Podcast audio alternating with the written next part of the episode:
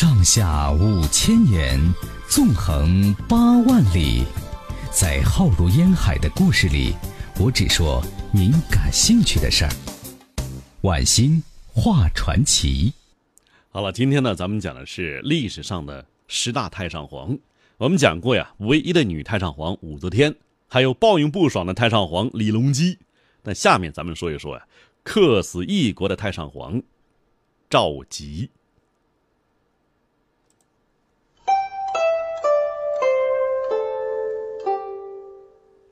古语说得好啊，说一个人如果不明白自己可以做什么，那么在从事一件工作之后，他就明白了一个男人如果选错了所要从事的行业，将是一件多么严重的错误。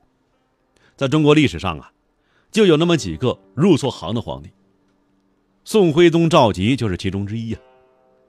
普通老百姓啊入错行，并不可怕，但是，这要是放在一个皇帝。一个带领整个国家前进的人身上，那就是一件很严重的事情了。轻则朝堂黑暗，政事混乱；重则国破家亡，生死由天。这可不仅仅是一个人的不幸啊，更是整个国家的不幸啊。这赵佶是宋朝的第八个皇帝。这个世界上啊，不是所有曾经是皇帝的人都适合当皇帝。宋徽宗 就是一个例子。按照后人对宋徽宗的评价呀，他能够很好的完成除了当皇帝以外的所有事情。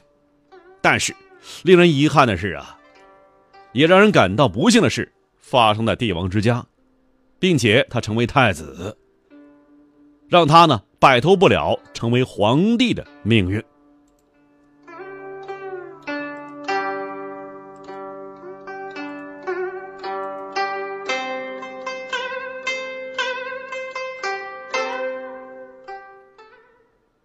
赵佶和南唐那位皇帝李煜很相像，他们两个在位期间国力都十分孱弱，两个人的文采斐然，喜欢作词、吟诗、绘画、书法，唯独不善于处理政务。两个人呢都是亡国之君，李煜是南唐最后一个皇帝，而赵佶是成为北宋的倒数第二个皇帝，而且两个人呢，在文学方面地位十分相近。后人呢对他俩的诗词作品都给予极高评价，二人写作风格啊也很相近，甚至啊这赵佶还曾经说出过非常欣赏李煜的话。赵佶真的是对这个绘画书法很擅长。如果他不是一个有皇帝的身份的话，那么凭借才华一定可以流传后世，成为后世敬仰膜拜的大文豪、大书法家。其实啊。他天分真的极高，几乎可以和苏轼比肩。他独创的瘦金体，甚至成为一个独立的书体。直至啊一千多年以后的今天，他的书画真迹，竞相啊被人拍卖收藏。但是，作为一个皇帝，那些什么琴棋书画，对于这个特殊身份来说，只能算是累赘。如果说呀。这个文学天赋是一百分的话，他处理政事、治理国家的能力接近于零。他在位期间呢，因为醉心于艺术创作，根本是无暇顾及政事。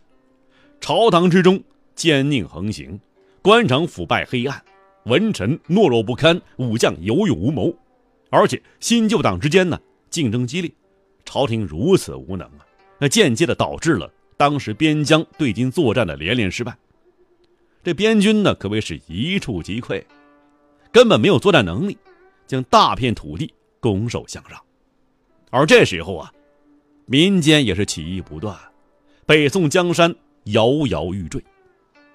这时候啊，这赵佶要让位了，要当太上皇了，可他儿子死活不当，而且被当场吓晕，这是怎么回事呢？也太奇葩了吧！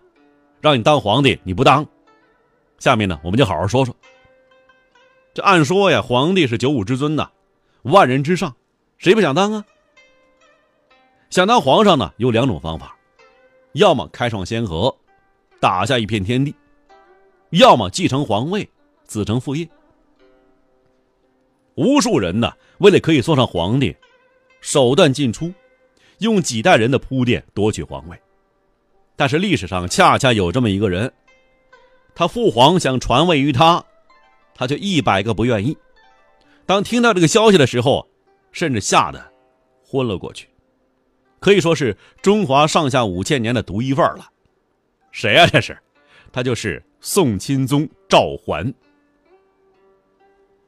宋钦宗赵桓呢，他是宋朝的第九个皇帝。讲到这儿呢，可能有些人呢不太熟悉，但是要讲到靖康之耻，很多人就明白了。这个人的胆小，让他就成为历史中啊最丢人的皇帝。著名的靖康之耻，把他和他老爸宋徽宗一起送上了历史最丢人的皇帝排行榜，而且排前几名啊。那么，既然父皇传位于他，为什么会把他吓晕过去呢？我们就说一说。先从啊宋钦宗的父皇宋徽宗说起。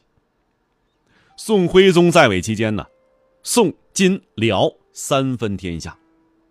突然有一天呢，宋徽宗决心联手金国攻打大辽，也不知哪根筋不对了，居然做出这种决定。联手之下。分分钟把辽国给干掉了。这时候啊，宋徽宗洋洋得意啊，可殊不知啊，他的命运已经掌握在别人手中了。金国这时候啊要攻打大宋，辽国一灭，金国呢再也不怕背后有人偷袭了，可以安心攻打大宋了。宋徽宗得知之后啊，一脸懵逼啊，这是过河拆桥啊，这是。宋徽宗这时候居然是临危不乱，使出一计，边收辽国余孽，共同抵御金国入侵。金国得知之后啊，非但没有生气，反而是暗自窃喜呀。本来还不好对大宋直接出手，这下子好了，宋徽宗主动收编辽国余孽，率先打破了联盟啊！这下子金国可以光明正大的出手了。这下子宋徽宗啊，真彻底懵了呀！但是，真是个人才，他见一计不成又施一计，决定啊，现在就退位了，我不当了。这样啊，金国打上门来就可以脱离干系了。宋徽宗展现了其果断的一面，立马把赵桓叫过来了，要把皇位传位于他。赵桓呢，身为太子。哪能不知现在国家形势啊？知道父皇找替死鬼呢。万一哪一天呢，这辽国兵临城下，或大金呢一下打进来了，先死的是自己呀。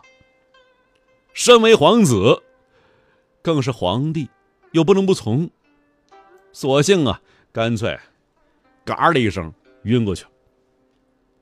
宋徽宗呢，也不管是真是假，立马禅位。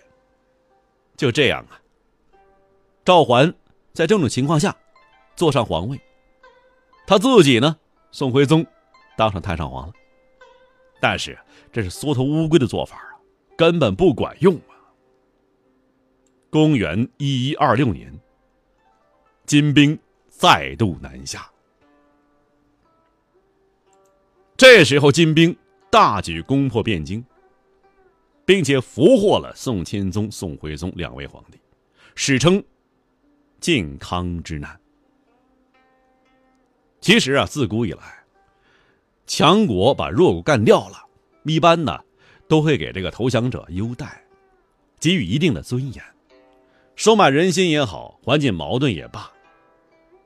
你比如说吧，曹丕逼汉献帝退位，依然封他为山阳公。见君王啊，不必下跪。唐朝夺杨广天下，杨广死后啊，依然是优待杨家。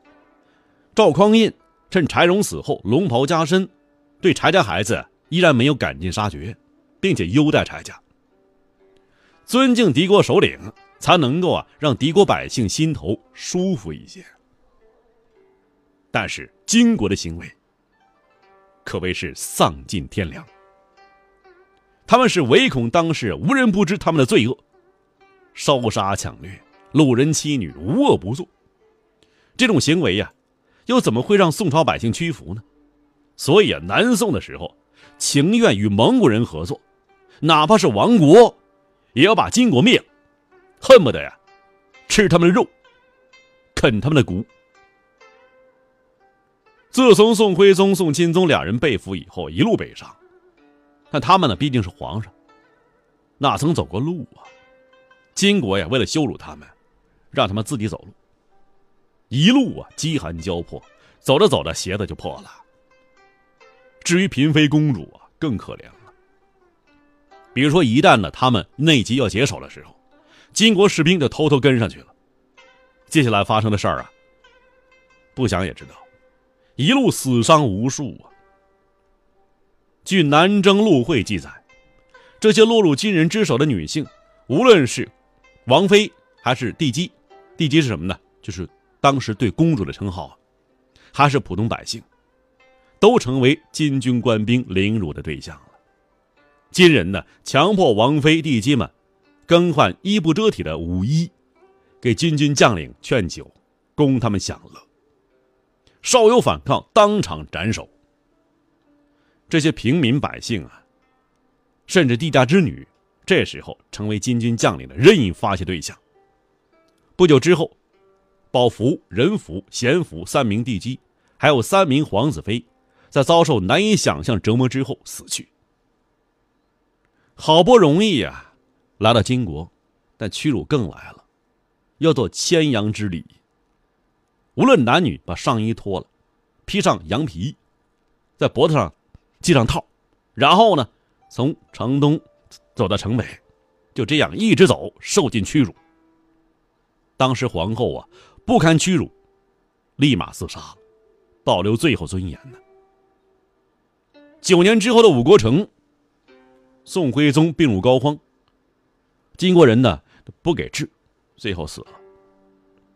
为人子女呀，父亲走了，希望入土为安呢。宋钦宗也这样，就想让呢宋徽宗入土为安，但是这个请求金国不答应，最后啊将宋徽宗用火来烤，烤出的油啊加入凉水做成灯油，太惨了。